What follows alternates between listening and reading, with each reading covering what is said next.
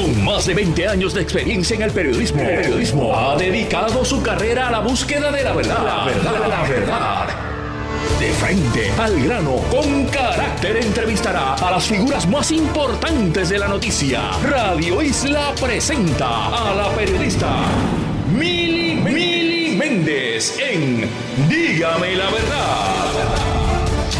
Muy buenos días Puerto Rico, bienvenidos a otra edición de Dígame la Verdad por Radio Isla 1320. Les saluda Mili Méndez. Gracias por conectar. Hoy 2 de octubre, ir aquí, el mes se ha ido, mira, el septiembre se fue ya a las millas, el año está corriendo a las millas. Ya mismito, yo tengo a mi esposo que está en casa ya con el mood de las navidades y ni siquiera ha pasado Halloween. bueno, gracias por conectar. Ayer el gobernador anunció de manera oficial que estaría eh, aspirando nuevamente a la reelección. Y ayer, por otro lado, la comisionada residente hizo su gender reveal, o sea, reveló eh, el sexo de sus gemelos. En este caso va a tener una nena, un nene y una nena. Dos cosas, ¿verdad?, que surgieron ayer. Pero yo quiero hablar sobre, en este segmento voy a tocar muchas cosas, el tema energético y el de salud. Pero arranco primero, antes de que comience la vista pública, porque precisamente el representante Jesús Hernández Arroyo nos adelantaba la semana pasada que iba a estar citando a una vista pública a Genera PR. Eh, posterior estuve dialogando con el portavoz de Genera, quien pues sostuvo que estaría en la mejor disposición, que van a estar atendiendo todas las interrogantes que tengan los representantes sobre las bonificaciones que ya se negociaron, no se han otorgado, pero que ya se negociaron y que se estarían dando si los empleados cumplen con unas métricas. Y si cumplen con las métricas, pues estamos hablando de bonificaciones entre 600 a 200 mil dólares, ¿verdad? Ese es el escenario. Le doy los buenos días al presidente de la Comisión de Asuntos Energéticos en la Cámara de Representantes, el representante Jesús Hernández Arroyo. ¿Cómo está? Buenos días, muy, muy bien, gracias. Ari. Bueno, hoy esta vista está a punto de comenzar y usted tiene citado a Genera PR. Eso es correcto, está a punto de comenzar. Primero, en cuestión de orden, vamos a estar trabajando con el negociado de energía de Puerto Rico. Ellos hasta van a estar dando lectura a una ponencia eh, luego estaría Genera PR, así que en cuestión de orden vamos a atacar primero a el negociador de energía de Puerto Rico y luego Genera PR. ¿Cuáles son las interrogantes que tiene usted, verdad, como, como presidente de esta comisión? Bueno, básicamente vamos, número uno, a darle continuidad a los trabajos ya comenzados como parte de esta, ¿verdad? de esta comisión. Eh, yo, siendo el nuevo eh, presidente de la comisión, tengo el compromiso, obviamente, de darle continuidad. recientemente, en las últimas semanas, hemos visto varias noticias eh, sobre todo, ¿verdad?, lo que es la resolución que emitió el negociado de energía, donde eh, emitió una serie de, deficiencias, tanto de Luma, eh, Genera PR, y obviamente, pues, en base a eso, nosotros nos dimos la tarea de, llamar a esta vista pública. Alineado con eso también, se, se anunció durante el fin de semana, el viernes en la noche, una aprobación al aumento de la tarifa. Así que qué bueno que los tenemos ambos aquí hoy, sobre todo el negociado, para comenzar, para darle continuidad a hacer las preguntas acerca de esta, de esta aprobación eh, alta tarifa que sabemos es inaceptable que en tiempos donde la ciudadanía enfrenta retos económicos significativos se permitan aumentos tarifarios y la exploración exhaustiva de alternativas. Lo que pasa es, ¿verdad?, que esto va a seguir ocurriendo porque cada tres meses eh, genera, le somete una información a Luma y Luma entonces pide este, este alza dependiendo con la compra de combustible y en efecto, ¿verdad? Eh, el combustible estaba más caro, eh, es lo que se utiliza aquí. Sabemos que se está tratando de hacer una transición en algunos en algunos casos al gas y hay algunas plantas que funcionan a través de gas, pero la realidad es que seguimos apostando al combustible fósil y eso no ayuda a que esto cambie. Vamos a seguir viendo este panorama que cada trimestre vamos a, o sube o baja, porque para ser honesta, en el pasado trimestre bajó un poco pero siempre tiende a haber ¿verdad? un alza. Tenemos que entonces cambiar o seguir la política pública que se aprobó. Sí, eso, oye, eso es parte de las alternativas que genera también como parte de la, de, la vista pública. En un segundo turno van a tenerlo y es parte de las preguntas que tenemos todos. Nosotros queremos ¿verdad? proponerle a ellos alternativas diferentes porque no podemos seguir permitiendo que trimestre tras trimestre se vea un aumento y que al final del día el bolsillo de nosotros puertorriqueños eh, se siga afectando. Yo obviamente como ingeniero eléctrico, ¿verdad? basado en la experiencia eh, quiero venir a traer cosas diferentes, quiero ser un ente de ayuda para, para el país y, cualquier propuesta que podamos traer para beneficiar el bolsillo de los puertorriqueños, van a poder contar conmigo. Ahora, hay quienes pueden decir que están tratando de lavarle la cara a, todas estas ¿verdad? Eh, empresas que están, tanto Luma, Genera, ¿qué usted tiene que decir? Porque usted está entrando ahora ante esta comisión. Eh, bueno, ciertamente nosotros vamos a estar de cerca. Yo he tenido un compromiso firme desde el día uno y ya he tenido tres visitas a cada una de las plantas. Quiero conocer de cerca, de antemano, el trabajo que se está haciendo eh, desde el área de lo que es el mantenimiento de, de los equipos, cuándo, cuáles son los proyectos de a corto, mediano y largo plazo, eh, ver en lo que, cómo, cómo en cuestión de inventario, eh, eh, Luma está preparado para atender cualquier necesidad, así que nosotros estamos de cerca, estamos bien de cerca con esto y queremos integrarnos para asegurarnos que al final del día los puertorriqueños Claro, pero usted va a decir las cosas como usted va a decir las cosas como son de lo que ah, claro. Claro que sí, ya eso, nosotros por eso queremos escuchar la ponencia y basado en eso vamos a hacer las preguntas necesarias, ¿verdad? Que yo sé que los puertorriqueños quieren escuchar. Representante, sé que tiene la vista ahí a punto de comenzar, así que muchas gracias por haber entrado unos minutitos. Gracias, gracias a ti, que tengan buen día. Como no, el representante Jesús Hernández Arroyo, eh, y ahora va a estar comenzando a las 10 de la mañana una vista pública donde primero va a estar exponiendo el negociado de energía y luego genera PR. Eh, recordemos que el negociado de energía hizo varios señalamientos eh, en torno a Luma, en torno a Genera y también a la Autoridad de Energía Eléctrica. Y pues Genera PR va a tener que rendir cuentas eh, entre varios temas. Uno, sobre las bonificaciones que se negoció con algunos de sus empleados. Estamos hablando de bonificaciones que no se han otorgado todavía, pero podrían otorgarse si se cumple con unas métricas, según me explicaba el señor Iván Baez, portavoz de Genera PR. Siendo las 10 y 4, voy a cambiar el tema y quiero hablar sobre la salud. Vimos cómo en el este han cerrado salas de parto. Mm, es una realidad que los nacimientos se redujeron. Eh, y obviamente la solución no es que nos manden a, las mujeres a parir, eh, aunque hay algunos funcionarios que sí lo han hecho. Pero, ¿cómo vamos a atender este asunto? el viernes se le notificaba ¿verdad? A las personas eh, de la zona, pues vamos a decir sí, sí, oeste, más o menos, que se va a cerrar temporeramente, ¿verdad? La sala de partos del Hospital San Carlos Borromeo, en Moca. Eh, y entonces, pues esto me llama la atención porque ya se suma, ¿verdad? Otra sala hay que ver, ¿verdad? Si esto va a ser ya de manera temporera y después se convierte de manera permanente pero sí nos lleva ¿verdad? a una reflexión sobre este tema. Así que le voy a dedicar, según, eh, según la comunicación a la cual tuve acceso y que compartí en mis redes sociales el viernes, el hospital está notificando formalmente que efectivo ayer, ayer, primero de octubre, habremos de cerrar temporalmente la sala de partos del hospital ante la escasez de médicos obstetras con privilegios que brinden dicho servicio. Los ginecólogos obstetras que tienen privilegios en el hospital a partir del mes de octubre dejan la práctica de la obstetricia, continuando con el servicio de ginecología. En cuanto a las facilidades, se refiere, estas se mantendrán abiertas para otros usos o cirugías. Sirva la presente para anunciar la situación del cierre como proveedor de servicios o centro como acuerdos de traslados con el hospital. ¿verdad? en, en, una parte dice que es temporalmente, pero entonces acá dice que la situación de cierre. Pero bueno, vamos a analizar esto y he querido dialogar con el doctor Víctor Ramos, expresidente del Colegio de Médicos Cirujanos de Puerto Rico. Don Víctor, ¿cómo está usted? Buenos días, gracias por la invitación. Bueno, ahorita quiero hablar también un poco sobre la influenza B que está haciendo las suyas, pero eh, ¿qué le parece eh, este cierre temporero de esta sala de parto en este Hospital San Carlos en Moca? Ciertamente los hospitales más, pequeños, ¿verdad? Están teniendo retos particulares versus los hospitales grandes que podrían tener problemas de administración. Eh, el hospital ha servido por muchos años a a, una, a, un, a un lugar bastante eh, complicado para que la gente tenga acceso y ha hecho un buen servicio al, pueblo.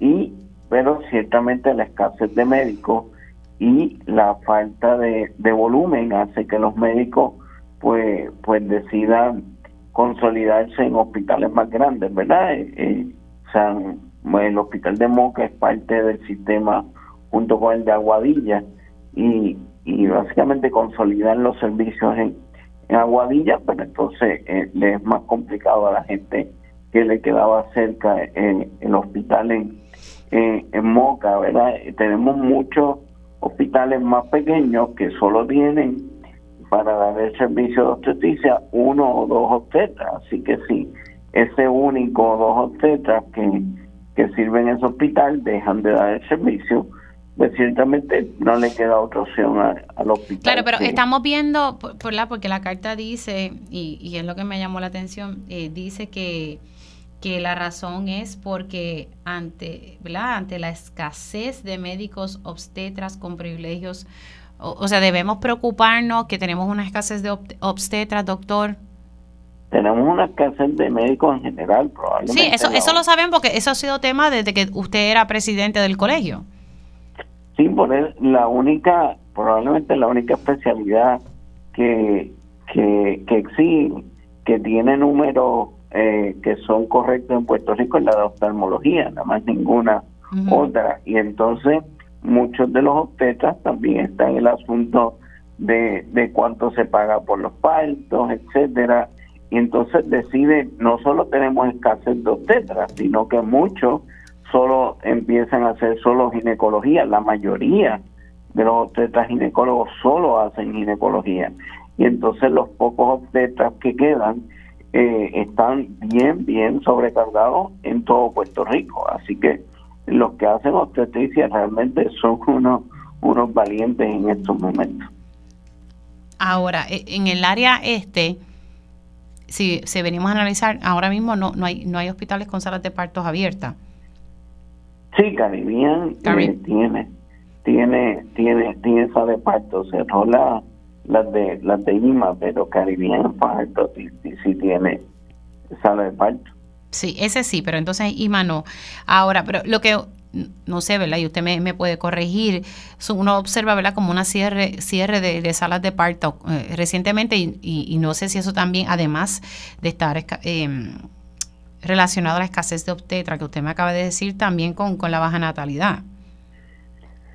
Sí, también otra cosa que, que, está ocurriendo es que los servicios de, de obstetricia que están abiertos, muchas veces que, que han abierto nuevos, en vez de, de, establecer una nueva sala de parto completa y el costo que tienen, lo que lo que hacen es que, que lo, eh, en las salas de operaciones normales, eh, pues se hacen los, los partos y entonces en vez de tener un ward como tal para nursery, pues los nenes están en, en el ward de pediatría. Eso ocurre, está ocurriendo, por ejemplo, en los, los partos que se hacen en Doctors en Dorado, en Wilmer Vega Baja, pues en vez de tener una sala de partos completa, aparte con el costo que se tiene, pues se, se hacen en la, en la, en la sala de operaciones eh, usual y entonces como son menos, no tienes el costo de tener una sala de partos completa.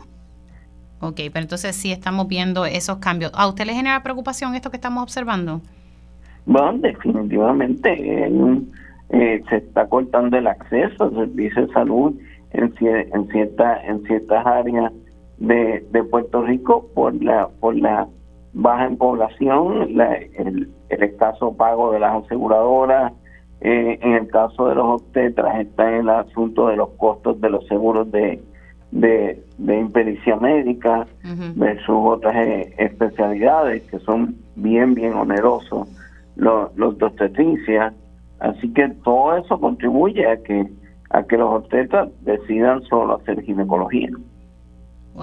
Ahora, doctor, eh, ¿verdad? en otros temas y para ir cerrando, ¿cómo está la situación? Porque ¿verdad? Eh, se ha creado eh, de que hay una situación con la influenza B y, es bastante real porque en agosto, por lo menos, ¿verdad? Conozco de varios casos en varias escuelas. ¿Cómo está el escenario? ¿Usted que es pediatra?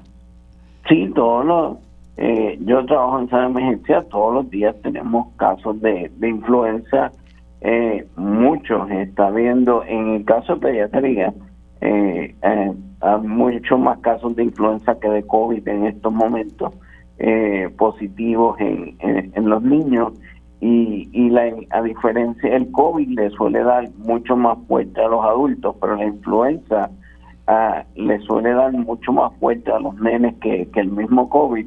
Y, y, los nenes se, se, se sienten bien mal. Cuando tienen influenza porque la fiebre es bien, bien alta y, y hemos tenido todos los días, a veces la mitad de los pacientes que yo veo en la sala de emergencia tienen, tienen influenza y, y está, los números siguen, siguen siendo muy, muy altos para la época. Sí, para, bueno, es que esta época se adelantó, más de lo que nosotros hubiésemos pensado, que usualmente se... Eh, el, el pico es en enero, febrero, pero pero tenemos números mucho más altos del usual para la época desde verano, pero han ido, han seguido subiendo. Así que nada, ahí yo no sé, yo lo que he hecho es que estoy mandando a mi hija con mascarilla a la escuela, de verdad, para tratar de prevenir.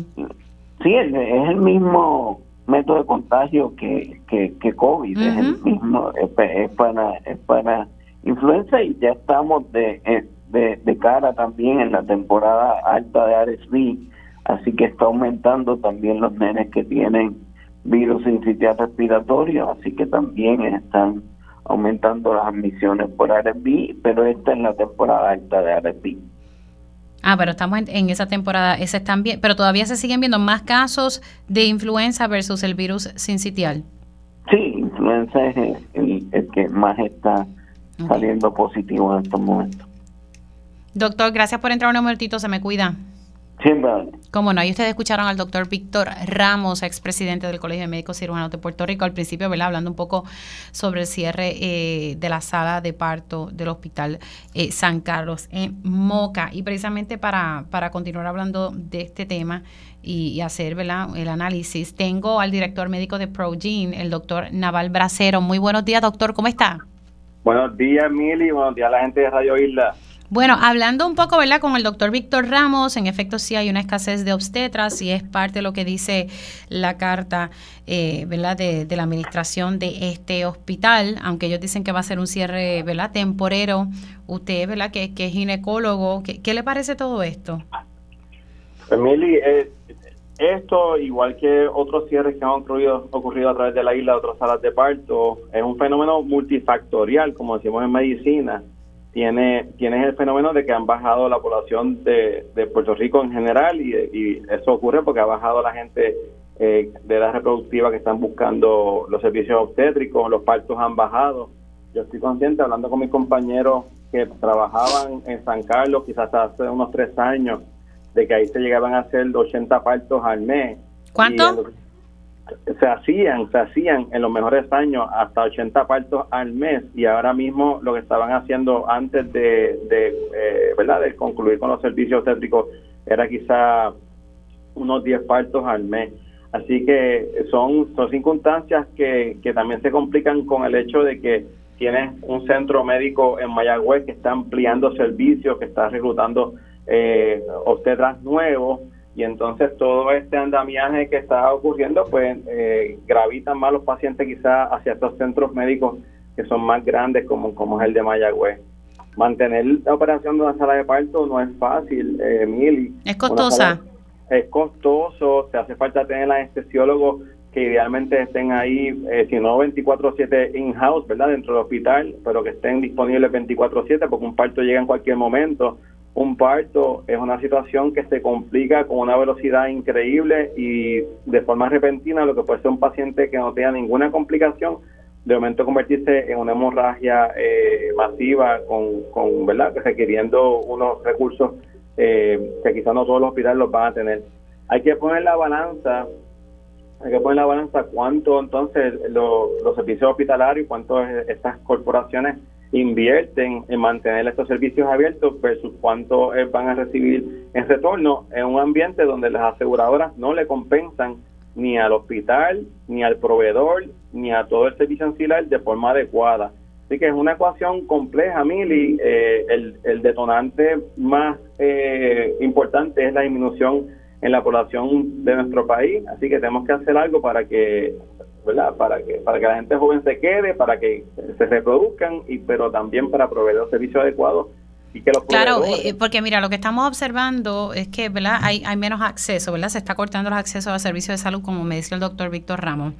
Pero entonces tenemos también el escenario de que, pues, nos mandan a parir, pero bajo estas circunstancias como está el país, uno realmente tiene que pensarlo dos y tres veces porque traer un hijo al mundo no es un relajo, es una gran responsabilidad. Y la situación aquí económica es, ¿verdad? Para muchos en, en Puerto Rico está, es seria. Y por otro lado, usted me trae un punto que aquí nadie ha querido meterle caña y esa es la verdad de que hay aseguradoras que no están compensando de manera adecuada a los proveedores de salud. Ese es el cuento de, nunca acabar. Desde que yo he estado, incluso aquí fija en Radio Isla, eso no ha cambiado.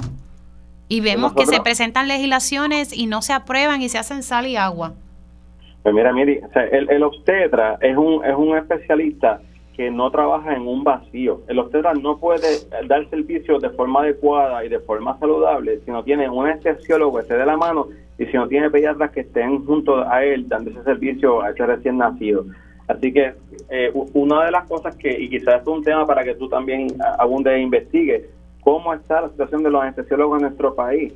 Si un hospital no tiene anestesiólogo que pueda dar los servicios, eh, el, el obstetra no, no se va a sentir cómodo. Lo otro es tú tienes que tener un personal que vea un volumen de, de, casos abundante, un volumen grande, porque las complicaciones se manejan mejor cuando hay experiencia. Si tú no tienes tu sistema de enfermeras, tu sistema de eh, apoyo acostumbrado a ver mucho volumen, pues si ocurre una complicación se puede todavía eh, todavía la situación tornar en algo más, más serio. Sí, sí. Y lo, lo que estaba diciendo Víctor, nosotros estamos, los obstetras están bajo un ambiente ahora mismo bien hostil, Mili. este asunto de la violencia obstétrica, ¿cuál de ¿quiénes de nosotros, de los obstetras, van a estar sintiéndose cómodos eh, ofreciendo servicios médicos cuando nos están diciendo que somos violentos, que estamos practicando violencia con, nuestros pacientes, lo cual para mí es una, es una situación totalmente incongruente con lo que es la práctica de la obstetricia y de la, y la ginecología en Puerto Rico. Eh, y la parte de la impericia médica, aquí hay, nosotros no, no se dan las adjudicaciones de demanda y reclamaciones tan altas como en situación, pero sí ocurren con una frecuencia que, que, es para pelo y la forma que las demandas se presentan aquí no tienen ningún tipo de, filtro. Eh, pero, pero usted sabe, doctor, que en la Villa del Señor hay un poquito de todo, ¿verdad? Hay quienes son sumamente responsables y son excelentes médicos y hay otros, ¿verdad? Que pues en ocasiones pues prefieren hacer una cesárea a tal fecha. Usted sabe cómo se mueve esto y cómo es la cosa. Eh, pero la pero la práctica, la práctica como tal eh, y la forma en que entrenamos a nuestros residentes y la mayoría de nuestros colegas la hacen de forma saludable y de forma razonable y de forma con, eh, a, tono con lo que son los deseos de los pacientes y que es la forma más saludable. No, la práctica completa no se puede clasificar como que es violento. Es, sí, sí, no se pueden meter todos en el mismo pote. Ahora, esta escasez de obstetras, eh, ¿vamos a ver esto que va a ir en aumento? Lo vamos a ver por parchos, Mili. Va a haber, va, va a haber una, yo, yo llamo esto los platos tectónicos de la, de la salud en Puerto Rico. Va a haber una, unos movimientos de eh, proveedores eh, de especialidades que son un poquito más hacia el lado quirúrgico, que se van a empezar a reconcentrar en las áreas eh, más metropolitanas, ¿verdad? Ponce, Mayagüez, Arecibo, el área metropolitana de San Juan, y, las, y, la, ah, y los hospitales que estaban dando servicio en áreas más hacia el área rural se van a empezar a quedar desprovistos de servicio porque el paciente persigue al proveedor y el proveedor persigue al paciente. Son dos cosas que, se mueven en paralelo. Así que, cuando no haya suficiente paciente para mantener una sala de parto abierta, los obstetras se van a empezar a ir de esa sala de parto porque no va a haber los servicios ancilares para proveer los servicios de forma adecuada y a su vez entonces se van a nutrir los centros médicos más grandes de, esos mismos proveedores. Ellos no, no van a desaparecer, va a haber una una redistribución de estos, de estos especialistas. En Proyin, nosotros acabamos de hacer un censo y esto es más o menos primicia.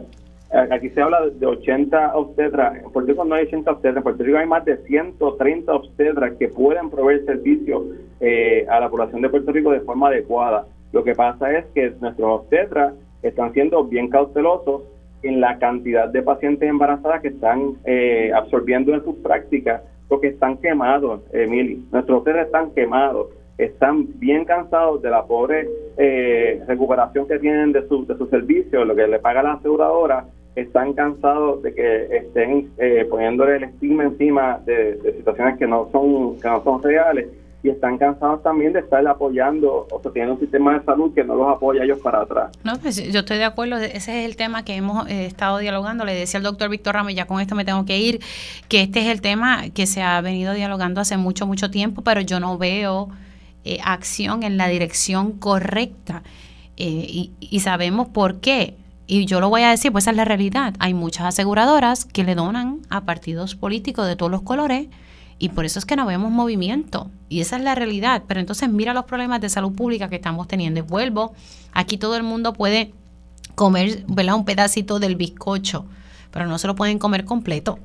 O sea, ¿Tú crees que, ¿tú crees que es justo que le paguen a una partera por un parto en la casa de 5 mil a 10 mil dólares y que a un obstetra por el cuidado obstétrico completo de los nueve meses le paguen 500 dólares con todo el riesgo que implica el estar envuelto en ese cuidado. Claro, pero entonces ahí los familiares, ¿verdad? La, familia que decide eh, dar a luz en el hogar lo pagan, ¿verdad? De su billete, no es que la aseguradora cubra eso. En el caso de ustedes, ¿verdad? La aseguradora le pagan a ustedes una cifra muy por debajo más, más tenemos el riesgo de como somos proveedores bona fide dentro, del sistema de salud médico legal, entonces tenemos todo el riesgo médico legal. Bueno. Lo que estamos pidiendo es que nos revisen las tarifas que hace 25 años no se revisan de los partos. 25 años que no se revisan las tarifas. Ay, señor. Doctor, gracias por entrar unos minutitos. Gracias y siempre, Meli. Cómo no. Ahí ustedes escucharon al doctor Naval Bracero, director médico de ProGene, y hablando un poco, ¿verdad? Que hay 130 obstetras, pero todos están siendo cautelosos en, tomar casos, y es que, según dice él, nuestros obstetras están quemados. Imagínate, no se revisan las tarifas en 25 años. Nosotros hacemos una pausa y hablando de de tarifas, vamos a hablar de, la tarifa de la luz, pero vamos a hablar sobre la propuesta que hizo Jennifer González sobre la deuda de energía eléctrica, a ver si esto es viable. Regresamos en breve. Conéctate a radioisla.tv para ver las reacciones de las entrevistas en vivo. En vivo. Esto es Dígame la verdad con Mili Y ya estamos de regreso aquí en Dígame la verdad por Radio Isla 1320. Les saluda Mili Méndez. Gracias por conectar. Bueno, varias cosas. El sábado, sí, ya el viernes en la noche ya teníamos eh, señales de que, en efecto, como se había vaticinado, eh, viene un aumento en la factura de luz en este trimestre. Siempre me gusta destacar que esto es algo que se da cada tres meses. Yo sé que, es difícil, pero cada tres meses eh, se le presenta al negociado ya sea una reducción o, un aumento. Lamentablemente siempre la tendencia va en, en, aumentar, ¿verdad? El costo energético cada, cada tres meses. Y esto pues es un proceso que se da ante el negociado de energía y muchas de las ocasiones tiene que ver con la compra de combustible. Eh, y pues en efecto, el negociado de energía anunció que se estaría aumentando eh, la factura de la luz en estos próximos meses. Incluye octubre, noviembre y diciembre. Ya en diciembre pues se hará un análisis sobre cómo va a ser el, trimestre de enero, febrero y marzo y así eh, va a continuar. También la comisionada residente Jennifer González hizo como una propuesta de que de que se pague la deuda de la Autoridad de Energía Eléctrica, pero básicamente ya dice de los excesos de, ingresos que tiene el gobierno, que se pague la deuda, pero está hablando del principal. Hay quienes dicen que sí, que esto es viable, hay quienes dicen que realmente esto no es viable. Así que me parece un tema que deberíamos analizar, porque eso ya está ahí a la vuelta de la esquina. Y pues me acompaña vía telefónica el licenciado Ramón Luis Nieves, pues quien se está dedicando a estos temas energéticos. Buenos días, ¿cómo está? Saludos, Emilia, a ti, a la gente que nos está escuchando por Radio Isla. Bueno, vemos, ¿verdad?, otro aumento en la tarifa de luz este trimestre y todo relacionado con la compra de combustible que genera, pues me había confirmado que en efecto había salido más caro. Lo que pasa es que ahora le toca a Luma siempre solicitar estos aumentos ante el negociado de energía. Sí, Mili, eh, mira, esto es importante eh, señalarlo. Eh, yo, de hecho, desde, el, desde que se creó el negociado de energía en el 2014, he estado bien, eh, bien pendiente no solamente a las acciones del negociado con respecto a la, a la factura, ¿verdad? Eh, los aumentos o cuando se ha disminuido la factura, sino también al impacto en la comunicación pública sobre esto. Eh, y lo que he notado es, sencillo. Cuando se autoriza un aumento de luz, eh, de momento, o sea, eh, mediáticamente se forma una histeria, ah, subieron la luz por culpa del negociado ese, o sea, ese tipo de cosas. Pero cuando se ha, ha, disminuido el costo de la luz, que el mismo negociado lo ha aprobado, la atención y la discusión mediática sobre el tema eh, prácticamente es inexistente o algunos lo pueden comentar de manera escéptica, como que, mira, bajaron la luz ahora, pero ya tú verás que pronto la sube. Y esto yo creo que es un tema de... Bueno, pero la verdad es que es así, no la tendencia tiende a ser más en alta que en baja. Bueno, y, eso, y, quiero explicar eso también, ¿verdad? Y, yo yo no estoy jamás abogando ni justificando los aumentos, al contrario. Eh, pero es, importante que, lo entendamos. Mira, en, en verano, este verano, el mismo negocio de energía, que hoy está atacando porque se, o sea, o se ha atacado porque autorizó el viernes un aumento como tal de 3 centavos, eh, autorizó una disminución de nuestra factura a 20 centavos a kilovatio, por, kilovatio hora. Y eso es importante porque eh, hemos tenido unos meses que ha subido radical, bastante como tal. Pero cuando, o sea, que, que en ocasión, el, negociado, esto es importante que se entienda, el negociado de energía atiende las peticiones de aumento o de disminución de parte de, de la autoridad eléctrica en, todo, en su momento, ahora de Luma, a base de datos. O sea, eh, y si los datos indican de que se necesita recuperar el costo de comprar, en este caso, combustible, pues no se puede hacer como se hacía antes, que por no subir la luz, la autoridad cogía y se viraba y cogía un préstamo para operar, ¿verdad? Eh, eh, y eso es lo que parte de las razones por las cuales hoy la autoridad está en quiebra. Ahora, desde que se creó el negocio de energía, pues eso no se puede. Hay que decirle al negociado, mira, este, estos son mis costos para operar eh, sistema eléctrico de Puerto Rico y esto y, y, ahí sale entonces las facturas, o sea, los cargos y las facturas que nosotros pagamos. Importante, hasta que no cambiemos en el país, eh, no se cambia en que se genera eh, energía en Puerto Rico. Mientras sigamos dependiendo de combustibles fósiles, como es el petróleo, pues vamos a estar sujetos a las fluctuaciones de precios a nivel del mercado de esos combustibles fósiles y eso va a impactar nuestra, nuestra factura. La política pública energética de Puerto Rico es que, vayamos saliendo los combustibles fósiles como tal e integrando más energía renovable como tal. Eh, pero eh, estamos eh, bastante lejos todavía de, la integración masiva de renovables que necesitamos como tal y de, de, de, de, reformar los, la manera que se genera energía incluso con los combustibles fósiles que tenemos. Así que por esa falta de esa inacción o esa tardanza en la inacción de eh, en su día autoridad eléctrica y ahora a nivel general es que eh, todavía eh, estamos atados cuando suben los precios del petróleo, cuando hay temas de demanda energética del momento, ahora para colmo hay unos problemas de la reserva de energía en Puerto Rico que no tenemos el, o sea, el sistema eléctrico no está generando eh, lo que se supone que esté generando por los distintos problemas en la, infraestructura, en las plantas, etcétera, pues vamos a estar sujetos eh, a esto. Y eso, de nuevo, no, estoy de ninguna manera justificando los aumentos y tenemos que trabajar eh, duro todos, el gobierno, la gente, las empresas, para lograr bajar nuestros costos de luz y transformar el sistema energético. Es importante que entendamos por qué ocurre esto. Y de hecho, para quiero decir algo más, Emily, estos siete, ocho aumentos que siempre se discuten públicamente, la mayoría han ocurrido eh, desde que entró Luma. Pero el, primero de esos momentos ocurrió, eso fue en, creo que fue en, enero o algo así, en 2021, ocurrió cuando estaba la autoridad eléctrica. Eh, lo que significa que no, no, o sea, el hecho de que esté Luma ahí, no quiere decir que porque esté Luma ahí es que se dan los aumentos. Si hoy estuviera la autoridad eléctrica administrando el sistema como lo hacía antes, iba a tener que pedir los mismos aumentos que está pidiendo Luma. Así que, pero así que ese, ese tema de, entender por qué se, da este tema de los aumentos o las disminuciones en la factura, es importante que el pueblo pues lo, vaya. bueno, algo y algo, bueno, ahí lo estamos viendo por compra de combustible, pero por ejemplo el negociado de energía le estaba dando un chiquimangue a, a Genera PR, esa fue la realidad, sobre las bonificaciones. Precisamente hoy hay una vista pública en la Cámara sobre ese tema. Eh, son bonificaciones que no se han dado, pero se negociaron si se cumple con unas métricas y decía el negociado, ¿verdad?, de que que esto no era una excepción, sino que era la tendencia y que esto pudiese terminar, eh, lo, lo, pudiese terminar pagando los consumidores. lo, lo, puso claramente en la resolución del 22 de septiembre. Y pues uno puede entender las alzas y bajas que pueden surgir por la compra de combustible y porque no nos movemos lamentablemente a energía renovable, pero por estas otras cosas de bonificaciones sí, ¿verdad? Da, molestia y que nosotros tengamos que pagar los platos rotos. Oh, sí, o sea, y evidentemente, o sea, lo, lo que se le paga a Luma y a Genera eh, sale de, los bolsillos de los abonados, no sale de otro lugar, ¿verdad?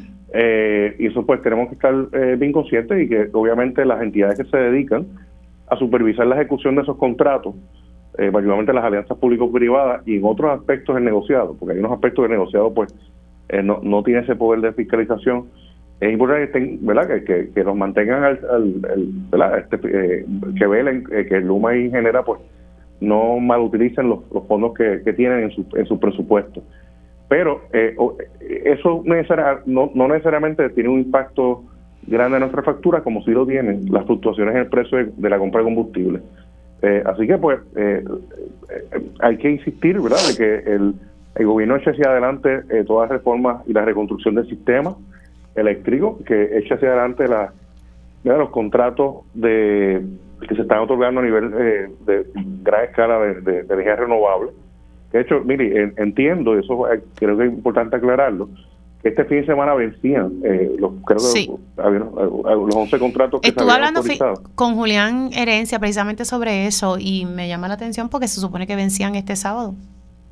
Sí, así que eh, sería bueno aclarar, ¿verdad? Que yo presumiría, ¿verdad? De, digo, no tengo los datos, de que tiene que haberse dialogado algún tipo de extensión, pero es importante, ¿verdad? Porque si eh, el, se, ha tardado demasiado el gobierno en, en, tomar unas acciones que son las acciones que nos llevarían a integrar más energía renovable al sistema.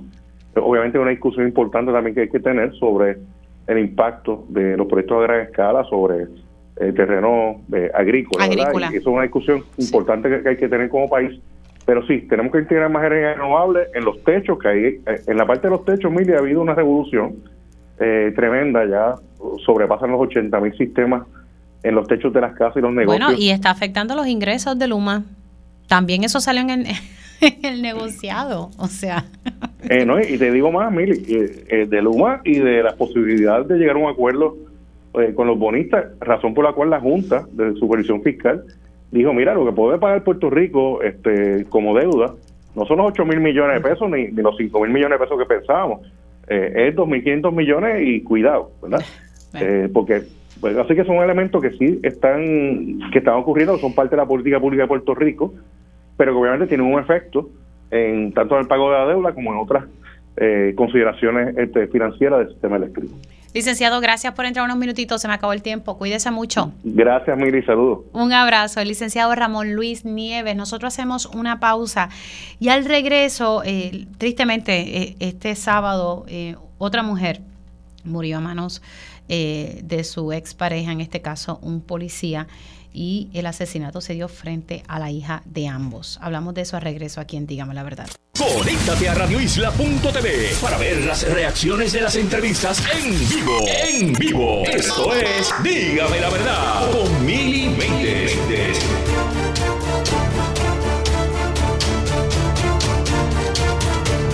Y ya estamos de regreso aquí en Dígame la Verdad por Radio Isla 1320. Les saluda Mili Méndez. Ir aquí, estoy buscando quién, quién quiera ir allá a la cafetería a buscar un poquito de café. Pero mira, estamos tantos aquí en huelga. Ay, señor, son las 10 y 42. Gracias, gracias por conectar. Eh, vamos a, tocar un tema y, de verdad que mm, me, me, me, llama mucho la... ¿Tengo a mi próxima invitada en línea? Ok, perfecto. Eh, el sábado cuando leía la noticia, mi marido siempre me regaña, me decía, desconéctate. Es difícil cuando uno trabaja en los medios, ¿verdad? Desconectarse de, lo que está pasando en, el país. Y leía que había pasado en juntas el asesinato de otra mujer a manos de, en este caso, de su expareja, un policía. Eh, y cuando leí el detalle de que su hija estaba frente, o sea, que su hija vio todo, eh, me impactó. ¿Por qué? Porque el impacto emocional que, va a tener esa niña de, haber visto a su padre asesinar a su mamá es muy fuerte. Precisamente quiero hablar de este tema y, el impacto que esto tiene en nuestros jóvenes, en este caso, ¿verdad? Ya ella tiene 14 años, pero esto ha pasado también frente a niños. Tengo en línea telefónica a Elga Maldonado. Ella es psicóloga y también es directora de implementación del proyecto Family First, importante, de escape, a quien le doy los buenos días. ¿Cómo está? Saludos, Miri, saludos. Estamos muy bien, muy agradecida por la invitación nuevamente a tu programa. Gracias, gracias por estar con nosotros. ¿Verdad que qué análisis podemos hacer sobre estas situaciones que están ocurriendo? Eh, traigo el caso del sábado porque es el más reciente, pero esto ha pasado también en, otros escenarios donde los hijos han visto, ¿verdad?, en mucha violencia eh, frente a sí, ya sea porque o sus padres, ¿verdad?, tienen ahí unas diferencias o, pues simplemente que ven violencia en, su hogar. ¿Cómo, cómo usted lo, lo ve? Pues me pasa como a ti, ¿verdad? Uno trata de desconectarse y, hacer otras cosas durante el fin de semana, pero pues estas noticias no dejan de impactarnos. Desde Escape tenemos mucha preocupación por todo lo que está sucediendo en el país, eh, lo que está sucediendo con las familias y con los niños y niñas. En esta ocasión le tocó a una niña de 14 años presenciar la, muerte violenta, el asesinato de, de su mamá por manos de su papá, ¿verdad? Que son las dos figuras principales en, en la vida de, un niño y ver a su mamá morir de una manera tan violenta y definitivamente nos preocupa no solamente el, impacto en este momento, dolemos por esa niña eh, y todo lo que le toca vivir de aquí en adelante. Eh, pienso en todas las escenas que tuvo que vivir anterior a eso, porque solamente estamos mirando este evento, ¿verdad?, que, que se hizo público hoy en el país, pero a mí me lleva a pensar qué cosas vio antes, ¿verdad?, por parte de su, de su papá y de su mamá, eh, y, todo el efecto que ella ya cargaba, ¿verdad?, y, que finalmente tuvo este desenlace. Pienso en ella, pero también en los niños y niñas que han vivido situaciones eh, similares y al resto de los niños y niñas que aunque no tengan situaciones en sus casas, les toque escuchar en los medios, en la escuela, en la calle, sobre situaciones que surgen en el país, en sus comunidades, y que aunque no las tengan en sus hogares, sigue siendo, ¿verdad?, eh, de impacto para ellos, para su desarrollo y su, y su bienestar. Claro, sí. Ahora, ¿cómo, cómo uno eh, atiende estos casos, la atención que uno debe darle a estos menores? Porque sabemos que el impacto es dramático, o sea, yo no sé si, si, si a una persona se le puede olvidar una escena como esa, eh, pero de inmediato hay que atender a estos niños, ¿qué hay que hacer con ellos?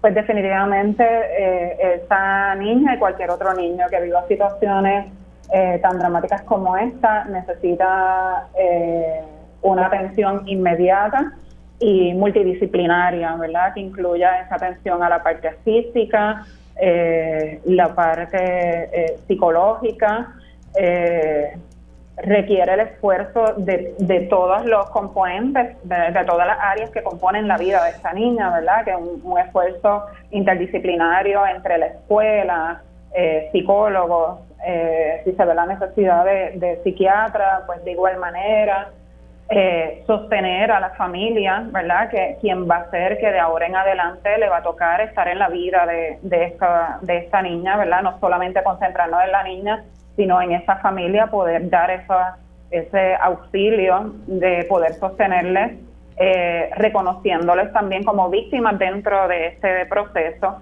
y también quienes van a tener la responsabilidad gigantesca de trabajar su propio, su propio duelo y dolor, eh, pero a la vez sostener a esta niña. Así que va a necesitar el apoyo de, muchas personas, ¿verdad? Y, y las agencias eh, deben estar atentas, ¿verdad? Que se les ellas puedan recibir todos los cuidados. Sí, porque de lo contrario, ¿verdad? Eh, podemos ver un, escenario mucho peor para esta jovencita, ¿verdad? O para cualquier niño que pase por una situación tan traumática como esta. Definitivamente, definitivamente. Los efectos en los niños víctimas o testigos de, violencia de género eh, son enormes, ¿verdad? Vamos a estar viendo, podemos, podemos estar viendo este problema físico, la parte emocional se puede ver alterada, la parte cognitiva, ¿verdad? Que a su vez va a, tener efectos en la escuela, eh, problemas sociales, así que esto impacta de manera eh, fuerte y, grande a, todas las áreas de un niño eh, y de las niñas y niños y definitivamente pues necesita eh, la intervención de especialistas para poder eh, trabajar con eso. Sí, no, definitivamente, ¿verdad? Que, ahora, eh, ¿verdad? ¿Cómo usted observa el escenario de, la violencia que a la cual están expuestos los menores? La verdad es que yo he observado, otras personas me han dicho, bueno, sí, antes se daba igual mil y lo que pasa es que ahora es más visible. Usted que es una profesional y que conoce muy bien, ¿verdad? De, de estos temas, ¿cómo, ¿Cómo usted lo observa? Eh, ¿Están más expuestos ahora o siempre lo estuvieron y ahora están más visibles por esto de las redes sociales? Pues debo, debo decir que esa ha sido una conversación frecuente acá en, nuestras oficinas en Escape. Escape lleva eh, dando servicios en Puerto Rico eh, por 40 años. Este, este año cumplimos nuestros 40 años en Puerto Rico.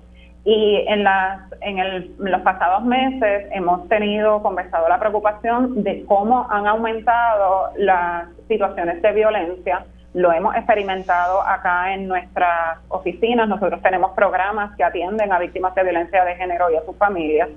Eh, y hemos visto un aumento, eh, estamos todo el tiempo en tribunales, en cuarteles, apoyando a, estas personas, ¿verdad? En, buscar recursos para poder protegerse. Eh, y no solamente hemos visto el aumento en casos, sino también en la complejidad de los casos. ¿Verdad? No es solamente que se quede en, la fase de orientación, sino que eh, nuestro trabajo con, de acompañamiento a esas personas nos ha llevado a recurrir a tribunales, a solicitar orden de protección, a hacer querellas, a, solicitar auxilio o acompañamiento de la policía. Cuando vamos a las salas especializadas, en mi caso, ¿verdad?, que dirijo la región Mayagüez, nos toca la sala especializada de, Mayagüez, las salas eh, se observan llenas, así que eh, definitivamente eh, hay mucho, mucho trabajo que hacer y tenemos preocupación, ¿verdad?, por, por esto que está sucediendo. Eh, y, definitivamente pues necesita eh, que, repensemos y miremos qué estamos haciendo desde todas nuestras eh, instancias como país, el gobierno desde su espacio para poder trabajar estos asuntos de violencia familiar. Wow, de verdad que sí. Y, es interesante porque ustedes trabajan con eso día a día y pues pueden dar la información de lo que ustedes observan. Elga, gracias por haber entrado, ¿verdad? Unos minutitos. Me parece que quería tocar este tema y, darle la, perspectiva. Ya son 16 feminicidios íntimos, o sea, 16 en, en lo que va de años. Hay un total de 56 feminicidios, pero íntimos son 16. Wow. Te agradezco, Mili, por el espacio y porque traigas este tema tan, tan importante. Gracias, te me cuidas mucho. Ahí ustedes escucharon a la psicóloga Elga Maldonado y ella es directora de implementación del proyecto Family First eh, de Escape, la organización Escape. Ya ustedes escucharon cómo ella, ¿verdad? También maneja estos casos de violencia doméstica en las salas especializadas. Nosotros hacemos una pausa y regresamos en breve. Conéctate a radioisla.tv para ver las reacciones de las entrevistas en vivo. En vivo. Esto es Dígame la verdad con Mili Y oficialmente ya estamos en la segunda hora de este espacio. Gracias por conectar. Recuerde que siempre puede escuchar la versión podcast de este y otros programas de Radio Isla 1320. Busque su plataforma de podcast favorita o puede buscar radioisla.tv en la pestañita donde dice podcast. Ahí lo busca y va a encontrar Dígame la verdad de 10 a 12 del mediodía. Ahí está toda la información. Lo busca por fecha. Los otros días me estaban pidiendo, mira, Mili, tal cosa, pues mira, búscate este programa de tal fecha y ahí lo vas a encontrar. Vamos a estar em, dialogando, ¿verdad? Un poquito más sobre el aumento en la factura, lo hablábamos ahorita con el licenciado Ramón Luis Nieves, pero me parece importante analizar cuándo es que realmente se va a implementar, cuándo vamos a cumplir con la política energética de que, se hay, que hay que inyectar más proyectos de energía renovable. Y tengo al ingeniero Tomás Torres Placa, representante de los consumidores ante la Junta de Gobierno de la Autoridad de Energía Eléctrica. Don Tomás, ¿cómo está? Saludos, Mili. Saludos a todos los consumidores en la mañana de hoy lunes, comenzando la semana. Comenzando la semana. 2 bueno, de octubre, ya es octubre. Sí, ya es octubre y con octubre llegó el aumentito en la factura. Siempre me gusta ver explicar que esto cada tres meses que el negociado lo evalúa de acuerdo a la información que se le provee y pues hay meses que veremos unas bajas y hay meses que veremos un alza. En este caso, eh, un aumento en la factura hasta diciembre, ¿verdad? Hasta finales de diciembre. Correcto. Y es importante, Mimi, entender Ajá que en el verano se hubo una rebaja de 6 centavos. O sea, la factura estaba en, 26 centavos en el mes de mayo, ¿no? para que se tenga el panorama correcto. Porque la factura de electricidad es diferente a la de acueducto y a la de teléfono, que a menos que tú tengas un crédito por una situación específica, pues hay un crédito y baja. No, en electricidad sube y baja cada tres meses. Y en, y en el mes de mayo se hizo una determinación que afectó la factura a partir del mes de junio, donde bajó 5 centavos y medio, de 26 a 20 centavos y medio. Y luego en el mes de junio, o en el mes de julio, perdóname, se hizo una determinación que afectó los meses de agosto y septiembre, que bajó de 20 centavos y medio a 20. Y este aumento que se hace, se hace de una base de 20 centavos, o sea que ahora la factura es 23 centavos, 23.2, 23.3 centavos aproximadamente. Es importante que eso se entienda para tener la discusión en una base adecuada, porque en, energía pues las cosas suben y bajan, eh, eh, porque estamos expuestos ¿no? al mercado internacional de combustible, eso no pasa con el agua, porque el agua es de aquí, es de Puerto Rico, y la producimos aquí y la consumimos aquí. Que a eso nos debemos de mover con la energía. Energía que se produzca en Puerto Rico con lo que tenemos en Puerto Rico. ¿Qué tenemos aquí? Pues tenemos aire, podemos poner molinos de viento, tenemos mm. sol y también tenemos agua que podemos producir hidrógeno y de ahí cargar baterías a través del sistema que se conoce como fuel cells que no requiere combustión alguna, sino que se cargan baterías directamente hasta de un megavatio o baterías gigantescas. Y también se puede quemar ese hidrógeno en las turbinas, que es un poco más complicado, ¿no? Pero podemos generar energía en Puerto Rico para evitar esas cosas, esos, esos cambios en, en, la, en la factura trimestral que tan incómodos Don, eh, vamos a hablar un poquito, porque yo he estado hablando con Julián Herencia la, semana pasada, el pasado martes hablaba con él sobre los proyectos de energía renovable, que son 11 proyectos. Y, ¿verdad? Se supone que algunos de ellos tenían hasta el sábado, no sé qué información usted tenga que nos pueda ofrecer, porque ahora me quedo yo con la duda de que si esos proyectos pues se hacen sal y agua o si esa cosa, si continúan, estamos hablando de 11 proyectos que se supone que generen 830 megavatios. vamos, vamos a ponerlo de nuevo en contexto, porque es importante entender ese contexto. Todos esos proyectos se firmaron y están disponibles en la oficina del Contralor y hasta un periódico de mayor circulación del país, el 29 de agosto publicó una tabla con todos los costos de esos, de esos proyectos. Ahora, luego que todo eso se terminó, viene el operador, Luma Energy, y dice, ah, espérate, los costos de interconexión que yo tenía, pues son más. Y en algunos casos, entre tres y seis veces más de lo proyectado.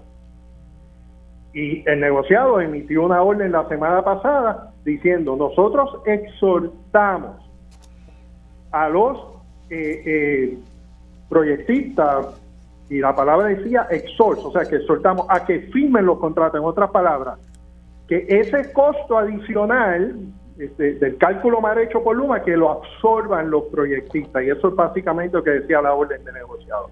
Y ahí está el tranque. Y ahora te digo algo hay algunos de esos proyectos que están entre 8 y 9 centavos, pero hay otros que suben hasta 15 centavos, mire, kilovatio hora, por Dios. ¿Entiendes? O sea, que la cosa hay que ver en su justa perspectiva.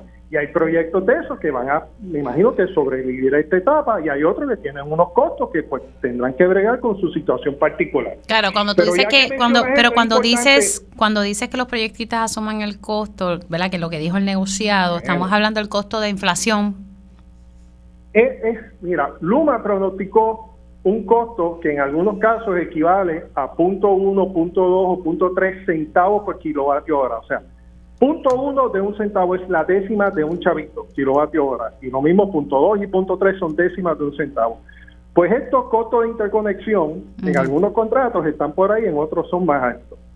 Pues Luma cuando hizo su cálculo, pues en una moción que le dan al negociado, pues dice, wow, espérate, pues esto es más alto de lo que yo pensaba, que ellos hicieron una subasta por allá para hacer esta interconexión, que es conectar esos proyectos al sistema. Y el negociado, la semana pasada, emitió una resolución, mira, vamos a salir ya de esto, que se firme esto, y se exhorta, ¿no? Ah, porque no le puede dar una orden, porque tú no puedes dar una orden a alguien para que absorba los costos, pero se exhorta a ya terminar esto. Y terminar esto es bregar con los costos de Luma. Así que aquí hay dos cosas, como te dije. Eh, Luma no puede cometer unos errores de 600% en unos estimados. Eso está totalmente mal. Eso no es aceptable.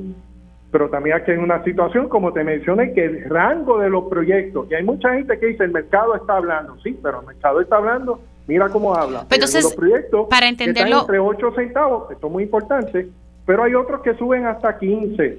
Cada proyecto tiene su particularidad y, en eso pues no nos vamos a meter, pero es importante que se vea el, rango de proyectos que hay, el rango de costos. Ahora, habiendo dicho eso, es importante mencionar también que es importante movernos a renovables, pero si nos movemos a renovables a 15, 16, 17 centavos, ¿no? En un, en un panorama que no existe, porque en este caso el máximo fue 15. Pues eh, si nos movemos por encima de eso, 16, 17, 18, pues mil, y pues esto es eh, eh, energía una energía a unos costos mucho más de 20 centavos el kilovatio hora. Ahora, pero, pero básicamente... El, costo de, de, administrar y distribuir la energía, que es como 7 centavos. Pero entonces se firmaron estos proyectos, el sábado ninguno se quedó así fuera del panorama, es lo que quiero tener un poquito claro. Pues eso no lo sabemos porque hay que ver cuáles proyectistas decidieron aceptar los costos que dio Luma y cuáles no. Okay. O sea, que eso, eso entonces todavía está pendiente. Pero la decisión final eh, va a ser de, de los proyectistas. Eh, causado por un error del, eh, eh del que estimó esos costos de interconexión. Ok. es algo lamentable porque, te digo, o sea, de la misma manera que te digo una cosa, te digo otra. Un error de un 600% en un estimado de costo, hay que trabajarlo, eso no está bien. Sí, pero son. No está bien. ¿Quién hace ese estimado? ¿Quién hace ese, ¿Quién hace ese estimado de costos de interconexión? Lo hace el operador Luma. Ok, eso es importante, ¿verdad? Sí, no, eso, eso no, eso no ayuda. O sea, esa crisis se creó por eso. Sí, que pero al mismo tiempo te, te, menciono que aquí debemos de movernos a renovables, pero a costos razonables porque a los costos de energía hay que añadir entre 7 y 8 centavos que cuesta manejar, distribuir, factorar toda esa energía. Claro que si, por ejemplo, tenemos un proyecto que la energía la venden a 8 a 9 centavos, eso va a aumentar un poquito más, ¿correcto? Pues eso sí, un, un, un costo de energía a 12 centavos equivale a un costo de energía, pero voy a dar un ejemplo, como estaba en, en, en mayo del en verano, un costo de energía a 13 centavos equivale costo para el consumidor a 20, en términos generales, redondeando muchas cosas. A un costo de energía a 13 centavos a 20, un costo de energía a 16 centavos, como se estimó ahora aproximadamente, más o menos, en el último ajuste que hubo, equivale el costo de energía a 23. Lo mismo aplica para renovables. Si en Puerto Rico llegamos al 2050 y todos los proyectos de renovables tienen un costo de 10 centavos, pues el costo de energía en promedio, si el promedio de costo de energía es renovable en el 2017, y esto a manera de ejemplo, porque hay muchos factores que pueden entrar en esto, pero a manera de ejemplo, un costo de energía de 10 centavos de comprada equivale a un costo de energía del consumidor en este momento a 17. Okay. Y esa es la relación. Por eso hay que ser cuidadoso también con estos contratos. Bueno, bueno, es renovable, apoyamos eso todo el tiempo, pero hay que sernos cuidadosos con eso también. Gracias por estar con nosotros, ingeniero. Siempre se me cuida mucho.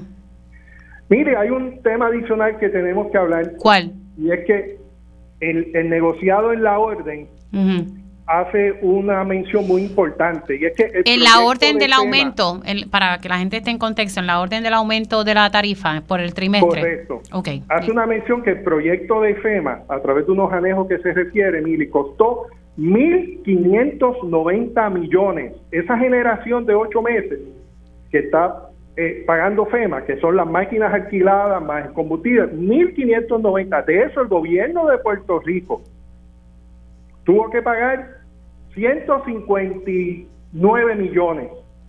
Anteriormente eso, ese dinero se lo habían achacado al consumidor. Entonces, por eso es que el aumento propuesto por Luma era de 4 centavos.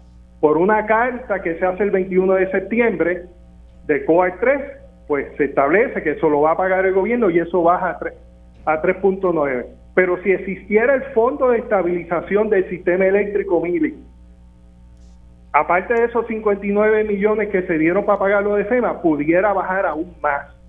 Por eso es importante crear el Fondo de Estabilización del Sistema Eléctrico para atender estas irregularidades en el costo de combustible. Sumamente importante. El proyecto, el gobernador tuvo ese proyecto bajo su consideración y lo, rechazó. Sí, lo vetó. Y que siempre hay cosas eh, que se salen fuera de control en este caso hubo que pagar 159 millones de proyecto de FEMA, que era el 10% del costo del proyecto. Pero si hubiesen habido más fondos, se pudo haber mitigado a través del Fondo de Estabilización del Sistema Eléctrico por encima de lo que costó las unidades de FEMA, lo cual aquí el mensaje es, hay que tener nuestras unidades en buenas condiciones, porque aún la unidad, las unidades gratis nos cuestan un 10% y estos proyectos federales caros pues tienen un deducible de 10% que también es caro y le cuesta al consumidor, en este caso el gobierno, según una carta que salió en el docket del 21 de septiembre, pues asumió esos costos, pero importante ese mensaje y aprender esta lección, que la energía gratis no es tan gratis, costó 159 millones. Y que esa flota de generación hay que tenerla en unas buenas condiciones para que en una ocasión esos 159 millones puedan estar en el fondo de estabilización del sistema eléctrico y bajar la factura. Claro, pero entonces el aumento en efectos fueron eh, 3.9, que 4 centavos, básicamente. 3.2. El aumento efectivo fue 3.2, 3.2, 3.3 centavos. Mm, ay, padre. Bueno, gracias por estar con nosotros, se me cuida mucho. Siempre a la hora. Cómo no. Ahí ustedes escucharon al ingeniero Tomás Torres Placa, representante de los consumidores ante la Junta de Gobierno de la Autoridad de Energía Eléctrica. Vamos ahora a pasar a temas laborales y le doy los buenos días al licenciado Carlos Saavedra, ex secretario del Trabajo. ¿Cómo está? Saludos, Mili, muchos saludos a ti y a toda tu audiencia. Bueno, eh, vamos a hablar hoy sobre una nueva regulación federal es una propuesta eh, del Departamento del Trabajo Federal que podría impactar las reglas para considerarse como empleados exentos. Vamos a verla aplicarle esto a las personas en, en arroz y habichuela. Sí, mire, como tú mencionas, esto es una regulación propuesta por el gobierno federal de la administración Biden, específicamente el Departamento del Trabajo Federal, y es una regulación que ha pasado un poco debajo del radar, pero si esa regulación llega a ser final, va a impactar severamente las operaciones en Puerto Rico. Vamos, vamos a empezar básico con este asunto. Empleados exentos. Tú sabes que en Puerto Rico están los empleados por hora, esos son los empleados que ponchan, cobran overtime si trabajan más de ocho horas al día. Y entonces están los empleados exentos. Los empleados exentos regularmente son esos que ya forman parte de la gerencia de la compañía, los ejecutivos, profesionales, los administradores. Esos empleados se les paga un salario fijo, no importa las horas que trabajen a la semana. La diferencia principal es que entonces a ese empleado no hay que pagarle overtime. Regularmente, cogemos el ejemplo, vamos a suponer de un supervisor, un gerente de una planta, como esas personas ya se consideran que son parte de la gerencia, no hay que pagarles overtime. Lo que impone las leyes es, y como están las regulaciones hoy, para que tú puedas tener tus empleados clasificados como exentos y que no tengas que pagarles overtime, ellos tienen que cumplir con unas funciones y lo más importante para esta nueva regulación, tienen que ganar un mínimo semanal. Esa cantidad no puede variar independientemente de cuánto trabajen.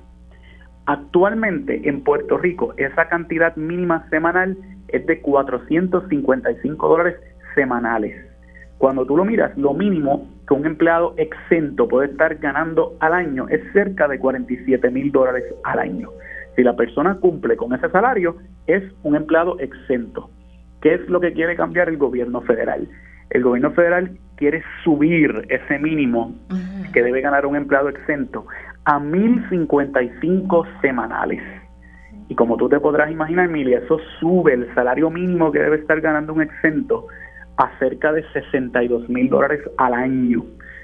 ¿Cuál es entonces el impacto que tiene en Puerto Rico? Que puede haber muchas empresas que tienen empleados exentos, gerentes, ejecutivos, supervisores, que estarían ganando menos de 62 mil y entonces habría que pagarles overtime. Tendrían que ser empleados que ponchen, que había, habría que mirar las horas que están trabajando el día y potencialmente habría que pagarles overtime. Eso, pues como te imaginarás, es un aumento de casi 60% en ese salario, impacta a muchísimas empresas y a muchísimos empleados. ¿Por qué es más controversial aún no esta propuesta? Y aquí siempre el tema de promesa viene, mire, independientemente hasta en los asuntos laborales. En el 2016, cuando el gobierno federal quiso revisar este salario semanal por primera vez, la ley promesa incluyó una sección específica que decía que en el 2016 ese cambio no podía aplicarle a Puerto Rico por el impacto que tenía en la economía. Ah. Y eso estaba específicamente puesto en la sección 404 de promesa. Así que en el 2016 a Puerto Rico no le aplicó un aumento que el gobierno federal hizo. Eso se revisó otra vez en el 2019. Y en el 2019, otra vez, el gobierno federal dijo, mira, yo no le voy a aplicar este aumento a los territorios, incluyendo Puerto Rico, por la situación económica que tienen los territorios que no aguantan este tipo de aumento. Lo que sorprendió de esta vez, ahora en el 2023, es que el Departamento del Trabajo Federal está diciendo sí se lo quiero aplicar a Puerto Rico y a todos los territorios. Así que ahora la intención del gobierno federal es que le aplique a Puerto Rico y no estaríamos exentos. Como te mencioné, esto está propuesto y hasta noviembre 7 el Departamento del Trabajo Federal va a estar recibiendo eh, insumos de patronos, de empleados, de uniones eh, a los comentarios, para que hagan comentarios a este borrador propuesto. Y ya en Puerto Rico, pues ciertamente muchos sectores patronales están analizando la situación porque, como te imaginarás, puede tener un impacto severo donde un grupo mayor de empleados ya no podrían clasificar como exentos y entonces habría que pagarles overtime con todo el impacto que eso puede tener en las operaciones de la, de la empresa. explícame ese detalle, porque ahí, eh, eh, entendí bastante bien. O sea, ¿en qué momento tendrían que pagar el, el, overtime y, y, ¿verdad? y eso mismo, el overtime y otros beneficios? ¿En, en qué momento? Bueno, vamos a asumir que esa regulación entra en vigor, que podría entrar en, en, vigor a primer semestre del año que viene si es que no hay cambio. Una vez esa regulación entre en vigor, todos los patronos tendrían que ir a analizar sus nóminas y vamos a suponer, tengo gerente de planta, supervisor de línea de planta, lo tengo clasificado como exento, pero está ganando 55 mil dólares al año. Ya ese empleado, tú no lo puedes tener como un empleado exento porque no le estás pagando el mínimo. ¿Qué es 62 mil? ¿Qué es 62 mil? Exactamente, que sería alrededor de 62 mil. Así que ese empleado tienes dos opciones como patrono. O le subes el salario y lo llevas por encima, cerca de 62 o por encima de 62 para poder dejarlo clasificado como exento, o le tienes que pagar por hora, incluyendo las horas de overtime.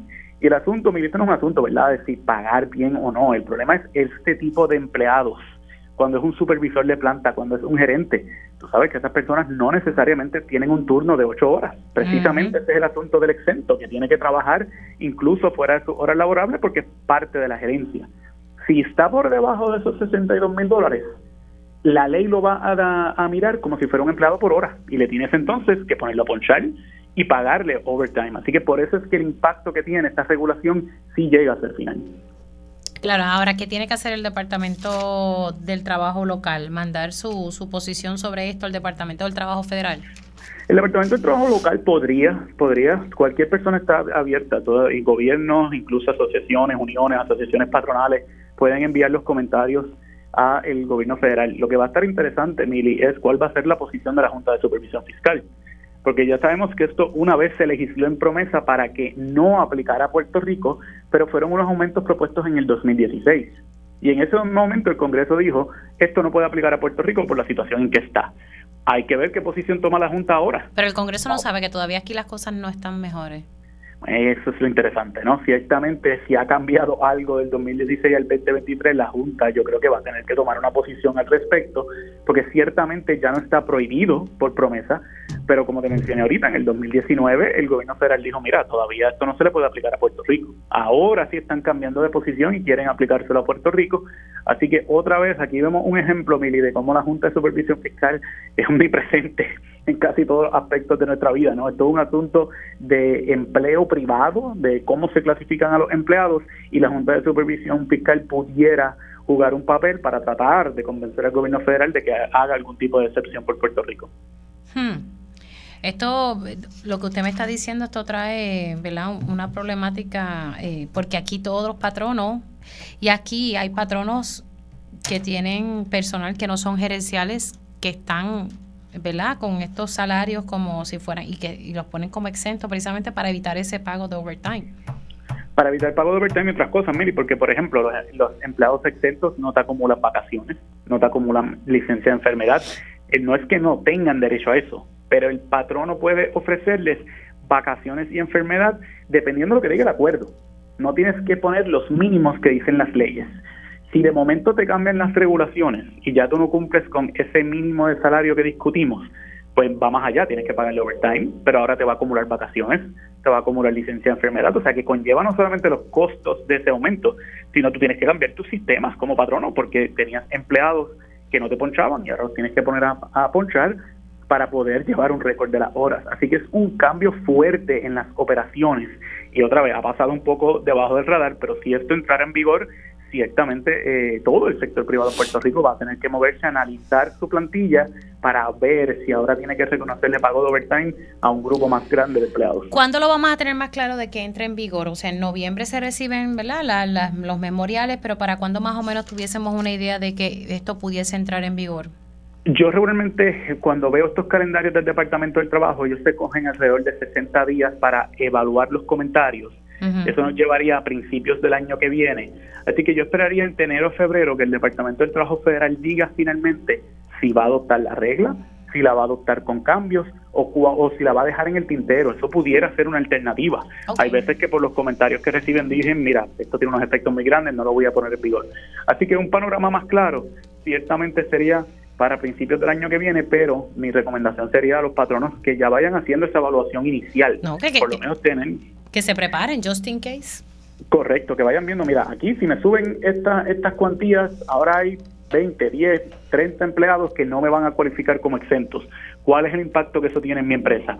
¿Qué voy a hacer? ¿Voy a subirles los salarios? ¿O los voy a dejar entonces clasificados como no exentos? Que entonces les tengo que pagar overtime, les tengo que cambiar los sistemas para reconocer vacaciones y enfermedad.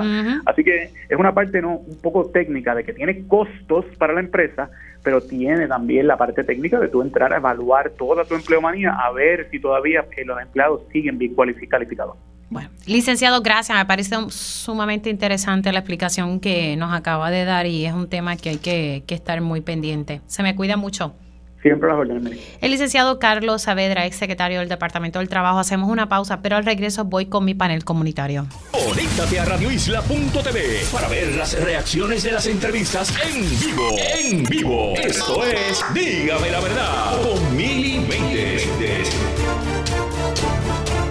Y ya estamos de regreso aquí en Digamos la Verdad por Radio Isla 1320. Les saluda Mili Méndez. Vamos a hablar sobre el manejo de fondos eh, que están, están destinados para la recuperación eh, en el área de la pesca comercial. Recordemos que tras el paso de, María Irma eh, se había asignado por parte de la NOAA unos fondos y esos fondos los tenía a cargo el Departamento de Recursos Naturales Ambientales. Yo no sé cuántas veces hemos hablado de este tema y no veo que la cosa mejore. Imagínense, lo venimos tocando de hace tanto tiempo. Yo, estaba en aquel entonces en ABC Puerto Rico y recuerdo pues hablar con los pecadores con, sobre este tema y aparentemente esto no se ha resuelto. Así que siendo las 11 y 26 voy con mi panel comunitario. Esto es Dígame la verdad. Ahora abrimos los micrófonos a las voces de la comunidad. Tengo en línea telefónica a Andrés Maldonado, el es pescador de Cabo Rojo e integrante de la Federación de Pescadores y Defensores del Mar de Puerto Rico. Muy buenos días. Buenos días. Gracias por estar con nosotros. También se une a la conversación Miguel Ortiz Serrano. Él es presidente de la Federación de, Pescadores y de Villa Pesquera Punto Pozuelo en Guayama. Buenos días, don Miguel, ¿cómo está? Buenos días, Mili, buenos días a los radioescuchas ya. Y se une a la conversación también Juan Capella Noya, organizador comunitario de Furia Inc. Saludos, ¿cómo está? Bien, buenos días, Mili. Saludos a ti, saludos a todas las personas que están escuchando. Gracias por tenernos. No, gracias a ustedes por estar disponibles. Bueno, arrancamos con este tema. Como dije en la introducción, eh, yo no sé hace cuánto tiempo venimos hablando del mismo y, nada ha mejorado. Don Miguel, comienza con usted, luego pasa con, don Andrés y, entonces luego Juan nos pudiese abundar un poco. ¿Nada ha mejorado aquí, don Miguel? Pues mira, mire, eh, eh, de verdad que el pueblo de Puerto Rico desconoce la situación que hemos estado pasando por tanto tiempo. Eh, llevamos cerca de alrededor de un año, dos años bregando con esta situación y de verdad no ha mejorado en nada. Incluso ya nos hemos reunido varias veces con la secretaria y ella ha dicho que ha estado de acuerdo con nosotros para poder este, mejorar la situación y de hecho le planteamos que si se podían redistribuir los fondos para que hubiera una mejor partida para los pescadores, ya que 400 mil dólares es una miseria para los pescadores en Puerto Rico y esos fondos vinieron para ayudar a los pescadores en Puerto Rico y en la manera en que ellos hicieron la propuesta, pues distribuir todos los fondos para diferentes, este, ¿cómo te digo yo? Para diferentes eh, propósitos y no para el propósito de beneficiar a los pescadores directamente eh, quedamos en unos acuerdos de que ella se iba a reunir con nosotros, le iba a preguntar a la NOA eh, sobre los fondos para poder redistribuirlos. Nosotros esperando, nos cansamos de esperar, le preguntamos a la NOA que estuvimos reunidos con ellos, ellos nos dijeron que sí, que se podían redistribuir. Ahora mismo está llegando el tiempo de vencerse el plazo de esos fondos y todavía en la hora que no nos hemos podido reunir ni con la secretaria ni con ningún personal del Departamento de Recursos Naturales, incluso llevamos al Departamento de Recursos Naturales en una ocasión a, justicia y le ganamos el caso para que nos brindaran información. Eh, definitivamente los pescadores nunca estuvieron de acuerdo con, en la manera en que se hizo este proceso eh, de esos fondos y de verdad pues todavía estamos eh, en el aire. no hemos conseguido información ni hemos llegado a ningunos acuerdos, ni se ha hecho nada, ni tampoco se nos ha atendido como se debe de atender. Y definitivamente el mismo gobernador tiene que saber todo esto, que eh, mira, eh, los pescadores necesitan esa ayuda después de María y todavía en la hora que no, no se ha hecho nada. En Islas Vírgenes se, se, se les dio 10 millones de dólares, en Islas Vírgenes se le dieron 9 millones de dólares a los pescadores y aquí nos querían dar 400 mil dólares. Claro, pero entonces de esos 11 millones, ¿cuánto se ha repartido? Eh, yo creo que hasta ahora lo que se ha repartido ha sido muy poco y creo que han hecho unos dos, dos proyectos, no, definitivamente han repartido una miseria a los pescadores, ¿no? Porque muchos pescadores no, no, han llegado a tocar eso. Don Andrés. Dígame. Sí, no, eh, me llama la atención, o sea, 11 millones y muy poco que entonces ha llegado a los pescadores como tal.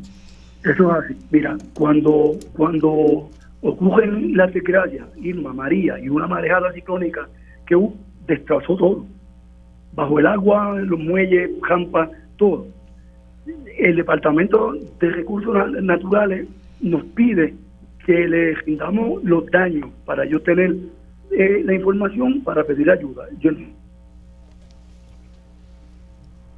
Perdón. Voy a pasar con Juan.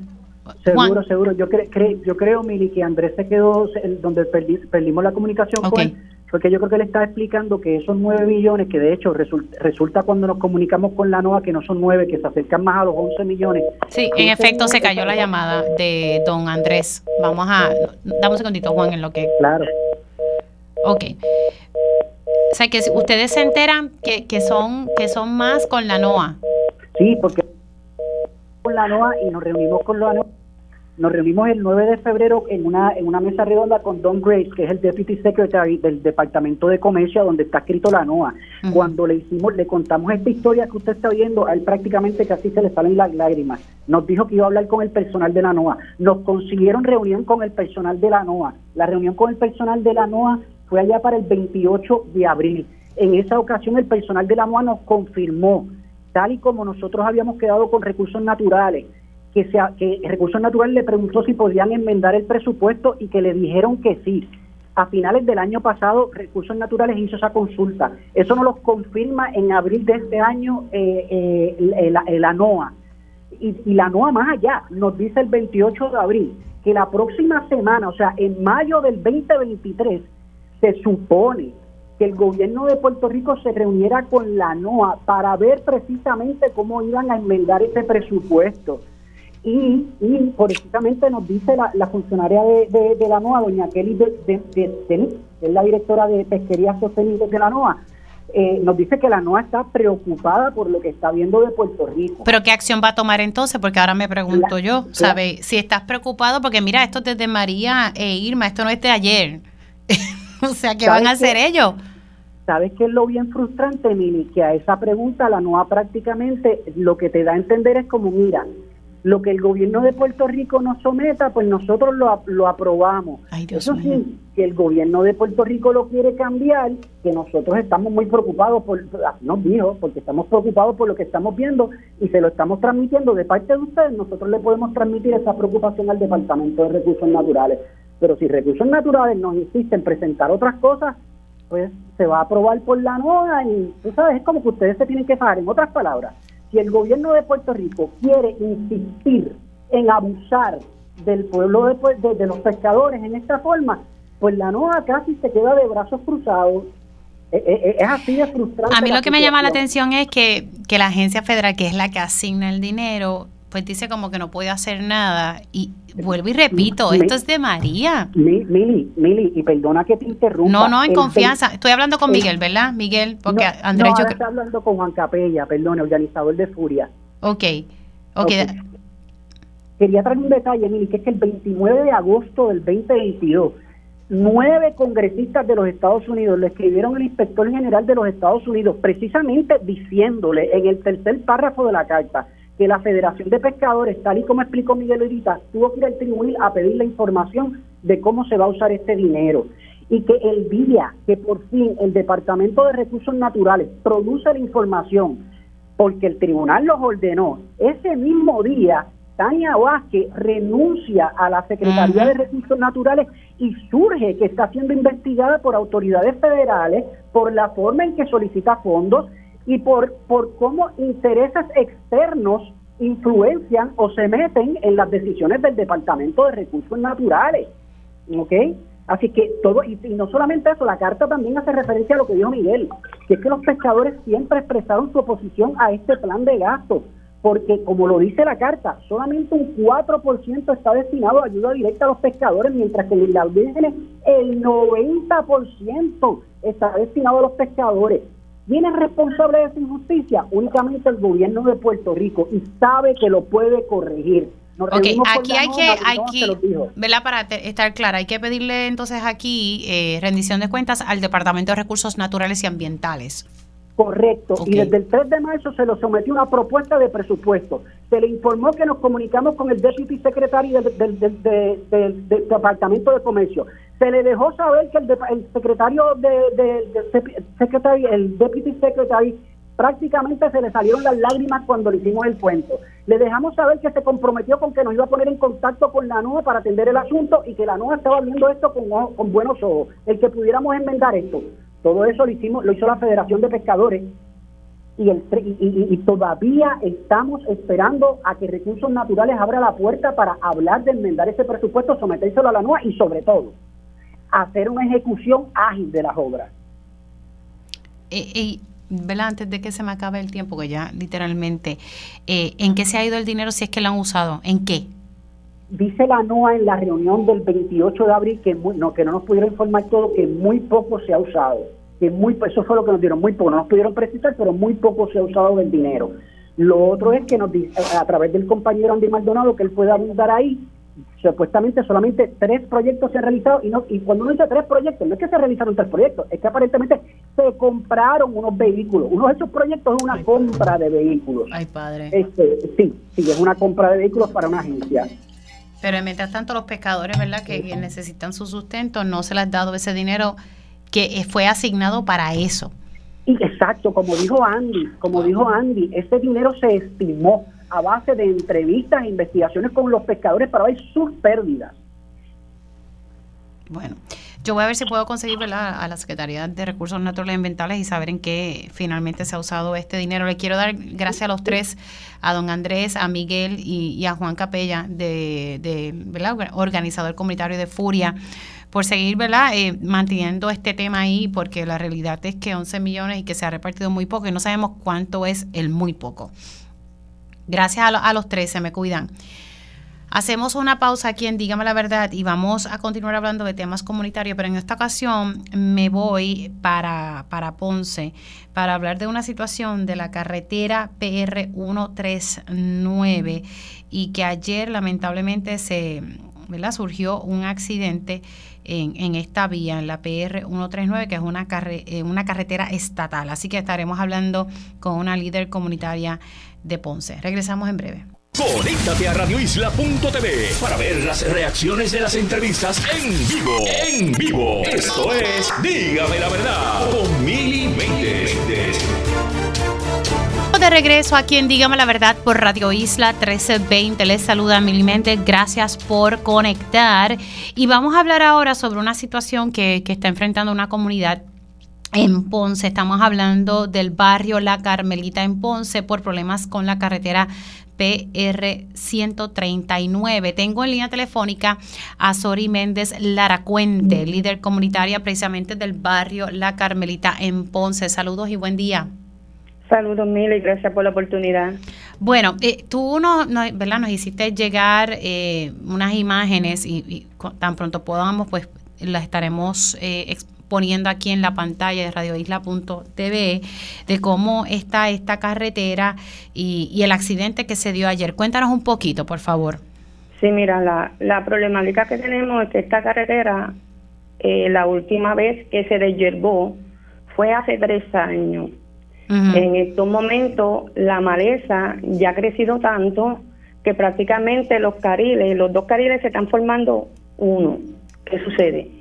Al ser en el campo, nosotros estamos recibiendo lluvia todos los días. Al llover, la maleza se recuesta sobre la carretera. Hay varias partes en que ya no se ve la línea blanca.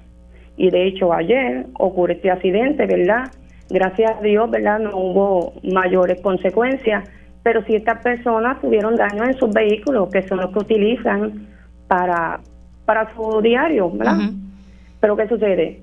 Siempre ha habido una problemática. Esta carretera es una carretera estatal y eso yo, yo lo tengo bien claro. Pero también entendemos que el municipio tiene que hacer esta lucha con nosotros. Porque ¿qué van a esperar? Que ocurra una desgracia para entonces tomar acción.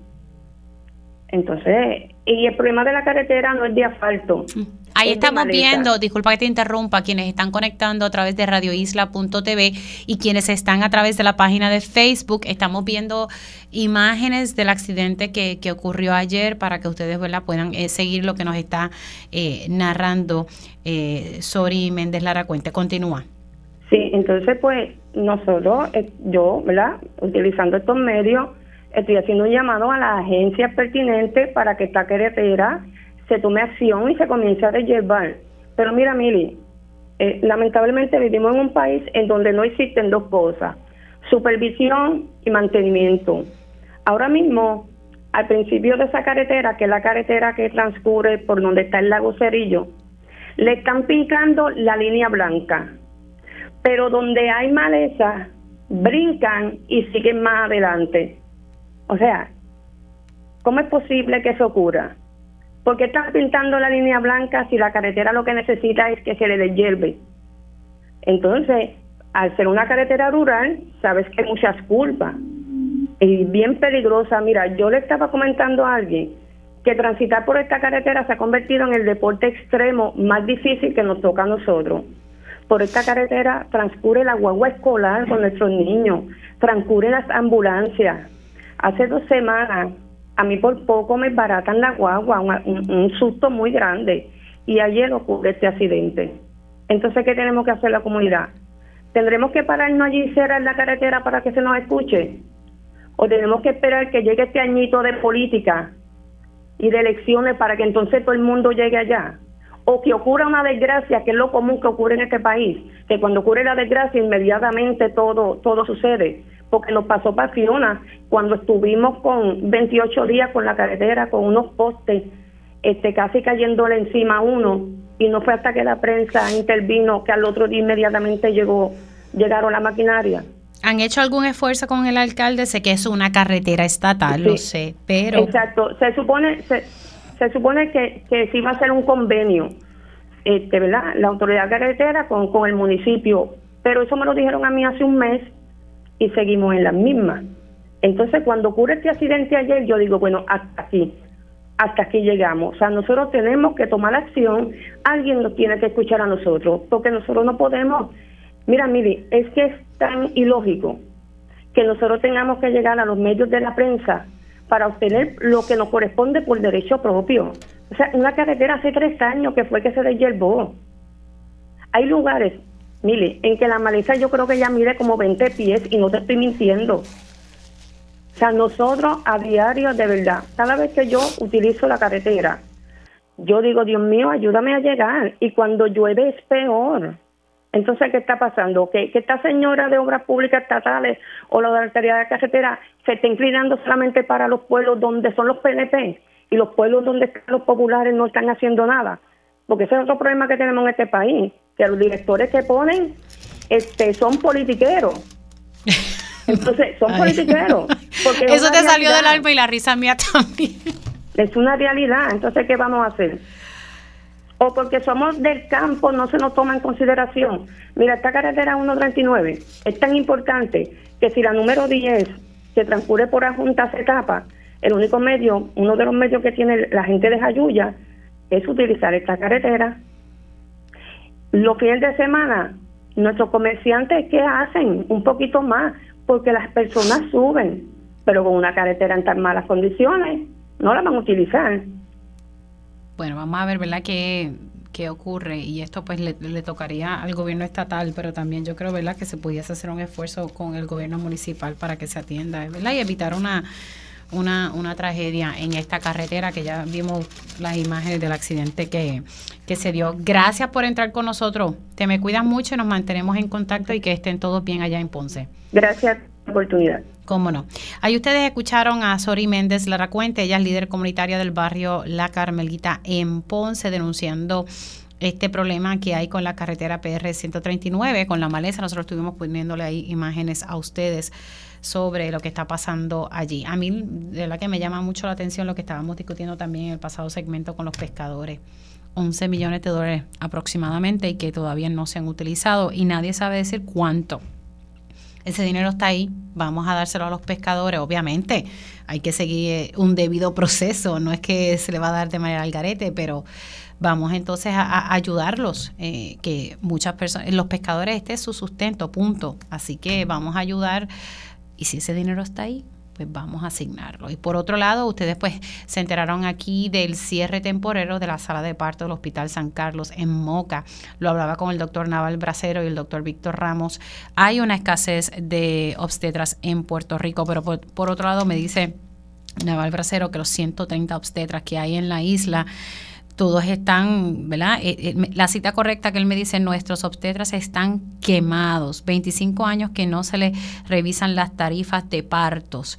Eh, y esto, pues tú sabes, no, no, no, no ayuda al escenario de que hay una baja natalidad aquí en la isla y eso es una realidad. Vamos a ver esos médicos tal vez mudándose a otras áreas y no estarían dando servicios a estas zonas rurales, lo cual me llama la atención porque este hospital y con esto no, nos vamos a ir aquí.